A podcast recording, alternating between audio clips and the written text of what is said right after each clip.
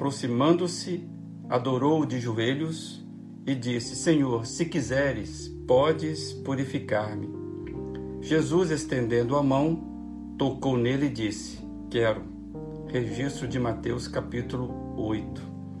Neste pequeno trecho do Evangelho, vemos muitas informações preciosas e de grande valor. Basicamente, o que está registrado aqui é uma série de escândalos para aquela época. Qualquer observador poderia ter interpretado e identificado esses escândalos. O texto diz que um leproso aproximando-se. Aqui está o primeiro escândalo. Uma pessoa leprosa jamais poderia se aproximar, ainda mais que o texto fala que havia ali uma multidão. Um leproso, quando andava entre as pessoas deveria gritar: imundo, leproso, para que as pessoas se afastassem. O texto diz que ele simplesmente se aproximou de Jesus. O texto vai dizer ainda que ele adorou de joelhos.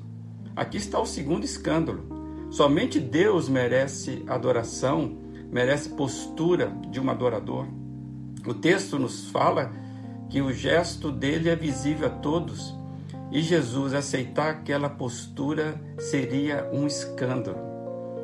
E o texto diz que ele fala com Jesus da seguinte maneira: e disse, Senhor, aqui está mais um escândalo. Como uma pessoa de aparência simples, um galileu rude, poderia aceitar o título de Senhor? Que loucura seria essa? Se quiseres, podes purificar-me. Aqui o nível dos escândalos aumenta assustadoramente, pois a lepra era uma doença sem cura naquele, naquele tempo. Uma purificação da doença significava uma ação divina, ou seja, um milagre vindo direto de Deus. Como alguém ousaria se colocar na condição de Deus? Jesus estendeu a mão e tocou nele. Tocar no leproso era mesmo que se tornar impuro.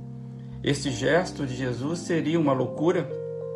Qualquer observador saberia disso. Ainda mais quando se acreditava que a lepra, além de ser contagiosa, era uma doença que refletia a maldição divina. Pois bem, Jesus foi um escândalo para muita gente principalmente para aqueles que tinham o controle da religião. E o texto bíblico, ele segue dizendo: Jesus estendeu a mão, tocou nele e disse: Quero, seja purificado. E o texto diz que imediatamente ele foi purificado da lepra. A lepra, penso eu, é como os nossos pecados eles nos contaminam, eles nos aprisionam.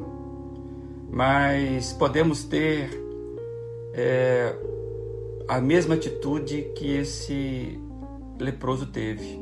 Nós podemos ser escandalosos como aquele homem.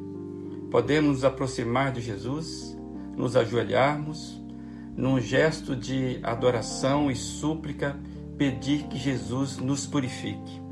Podemos deixar Jesus tocar em nós e nos limpar dos nossos terríveis pecados. E é isso que João vai dizer na sua primeira carta, capítulo 1, verso 9. Se confessarmos os nossos pecados, Ele, Jesus, é fiel e justo para nos perdoar e nos purificar. Hoje é o dia de experimentarmos os escândalos libertadores de Jesus. A minha pergunta é: é com você? Tenha um bom dia.